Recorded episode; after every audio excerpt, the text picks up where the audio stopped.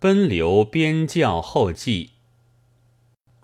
创作自有它本身证明，翻译也有译者已经解释的。现在只将编后想到的另外的事写上几句。伊凡·图格涅夫早因为他的小说为世所知，但论文甚少。这一篇《哈姆雷特》和《堂吉诃德》是极有名的。我们可以看见他怎样的观察人生。《哈姆雷特》中国已有译文，无需多说。《堂吉诃德》。则只有林著的文言译，名《魔侠传》，仅上半部，又是删节过的。近两年来，梅川君正在大发《堂吉诃德》翻译热，但愿不远的将来，中国能够得到一部可看的译本，即使不得不略去其中的闲文也好。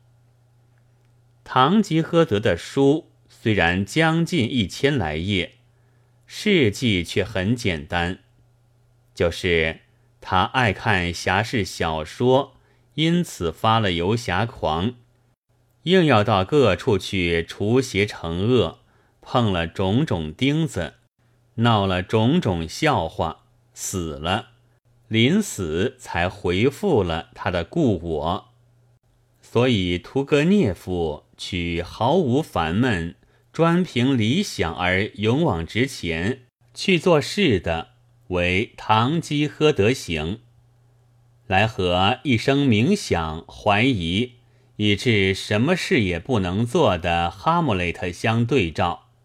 后来又有人和这专凭理想的堂吉诃德主义是相对，称看定现实。而勇往直前去做事的为马克思主义式。中国现在也有人嚷些什么堂吉诃德了，但因为实在并没有看过这一部书，所以和实际是一点不对的。大汉的消失是短文，作者的底细我不知道，只知道是一九零二年死的。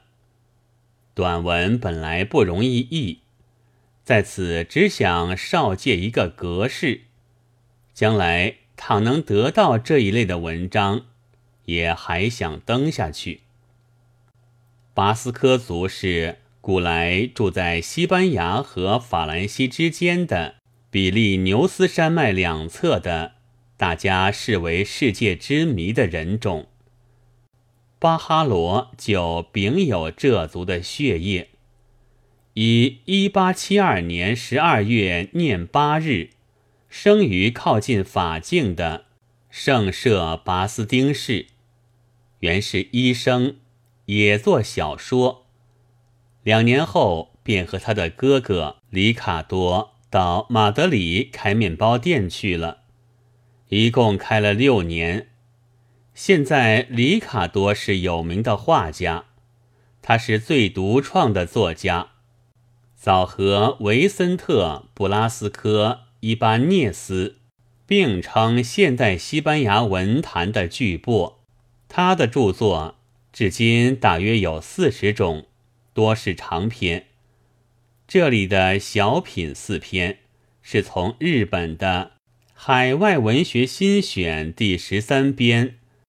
巴斯科木歌调内，永田宽定的译文重翻的，原名《忧郁的生活》，因为所写的是巴斯科族的情形，所以仍用日译的题目。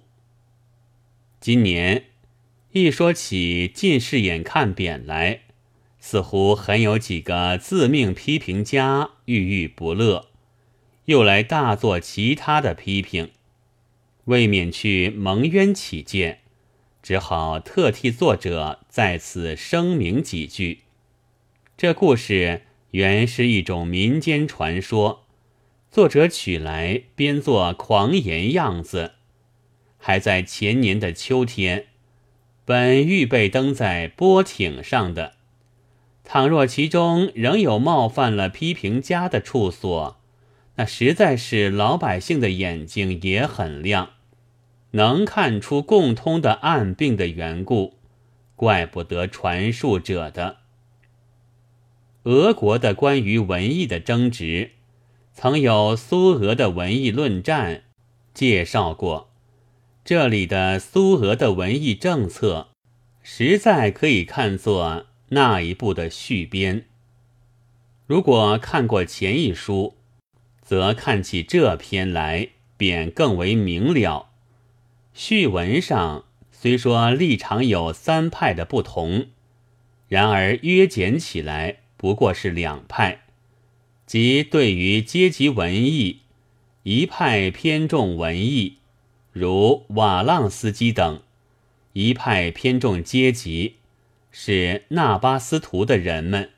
布哈林们自然也主张支持劳动阶级作家的，但又以为最要紧的是要有创作。发言的人们之中，几个是委员。如瓦浪斯基、布哈林、雅各武莱夫、托洛斯基、卢纳查尔斯基等，也有断野场一派，如普列特涅夫。最多的是纳巴斯图的人们，如瓦晋、列列维奇、阿维尔巴赫、罗道夫、别泽缅斯基等。记载在苏俄的文艺论战里的一篇《文学与艺术》后面，都有署名在那里。纳巴斯图派的攻击几乎集中于一个瓦浪斯基赤色心地的编辑者，对于他的作为生活认识的艺术，列列维奇曾有一篇作为生活组织的艺术。引用布哈林的定义，以艺术为感情的普遍化的方法，并且指摘瓦浪斯基的艺术论乃是超阶级的。这意思在评议会的论争上也可见。但到后来，藏原为人在现代俄国的批评文学中说，他们两人之间的立场似乎有些接近了。瓦浪斯基承认了艺术的阶级性的重要，列列维奇的攻击也较先前稍微缓和了。现在是托洛斯基、拉迪克都已放逐，瓦浪斯基大约也退职，状况也许又很不同了吧？从这记录中可以看见。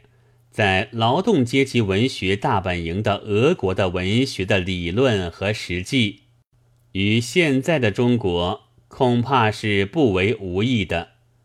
其中有几个空字，是原译本如此，因无别国译本，不敢妄补。